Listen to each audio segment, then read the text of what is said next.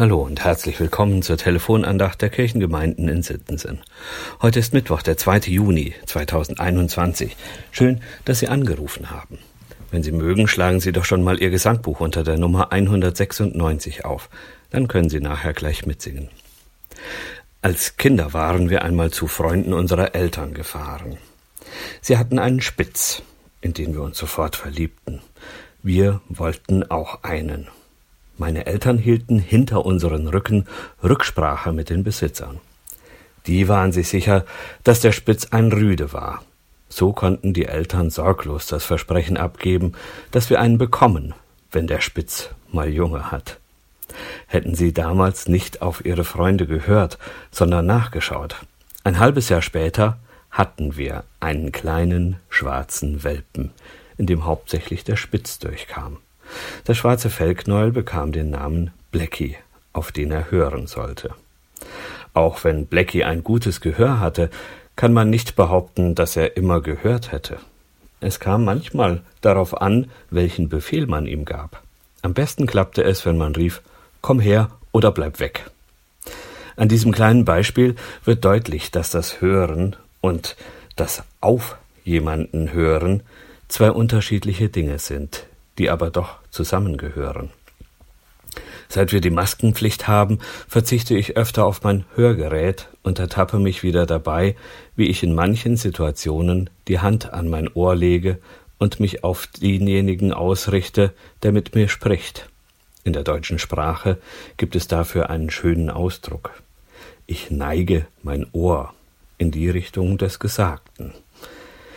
Diese Formulierung hat auch Martin Luther bei der Übersetzung des Losungstextes für heute gewählt. Er steht in Jesaja 55, Vers 3, da lesen wir, Neigt eure Ohren her und kommt her zu mir. Höret, so werdet ihr leben. Neigt eure Ohren her zu mir und kommt her zu mir. Höret, so werdet ihr leben. Es ist das eine, Gott sein Ohr zu schenken und es in seine Richtung zu neigen. Das andere ist, das Gehörte anzunehmen und im Leben umzusetzen.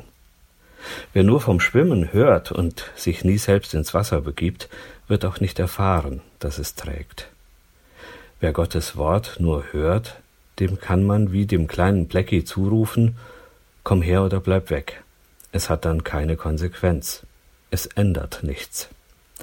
Gott spricht aber nicht vom Beliebigen. Seine Worte führen ins Leben. Und Leben ist mit Handeln verbunden. Das betont auch Jesus nochmal im Lehrtext für heute. In Lukas 6, die Verse 47 und 48 lesen wir, Jesus spricht, Wer zu mir kommt und hört meine Rede und tut sie, ich will euch zeigen, wem er gleicht. Er gleicht einem Menschen, der sein Haus baute und grub tief und legte den Grund auf Fels. Nicht nur hören, sondern auch tun. Der Hunderasse des Spitz sagt man nach, dass er nicht hört. Blackie und ich hatten später ein gutes Verhältnis, so dass ich sagen kann, er folgte in weiten Teilen dem, was ich ihm sagte. Wenn ich auf mein Verhältnis zu Gott schaue, dann fällt mir auf, dass es ähnlich ist. Ich folge Gottes Wort in weiten Teilen, aber eben nicht immer. Manchmal höre ich wohl nicht richtig. Dann ist es an der Reihe, mein Ohr wieder Gott zuzuneigen und ihn erst zu hören, um dann nach seinen Worten handeln zu können. Das bleibt wohl eine lebenslange Aufgabe. Gut ist es, wenn man dabei mit Gott ins Gespräch kommt.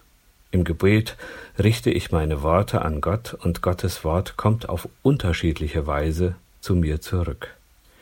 Gibt man einem Gebet eine Melodie, so kann man es auch singen so lade ich Sie ein, mit mir die zweite Strophe des Gesangbuchliedes 196 Herr, für dein Wort sei hochgepreist zu singen und zu beten.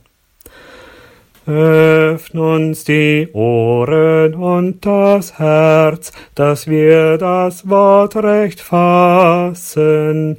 In Lieb und Leid, in Freud und Schmerz, es aus der Acht nicht lassen, dass wir nicht Hörer nur allein des Wortes, sondern Täter sein, Frucht hundertfältig bringen. Das Schöne an Gott ist, dass er allgegenwärtig ist. So können wir zu jeder Zeit und an jedem Ort mit ihm reden und ihm unser Ohr zuneigen. In diesem Sinne wünsche ich Ihnen einen Gott zugeneigten Tag mit vielen Früchten Ihres Handelns nach Gottes Wort. Ihr Diakon Jochen Gessner.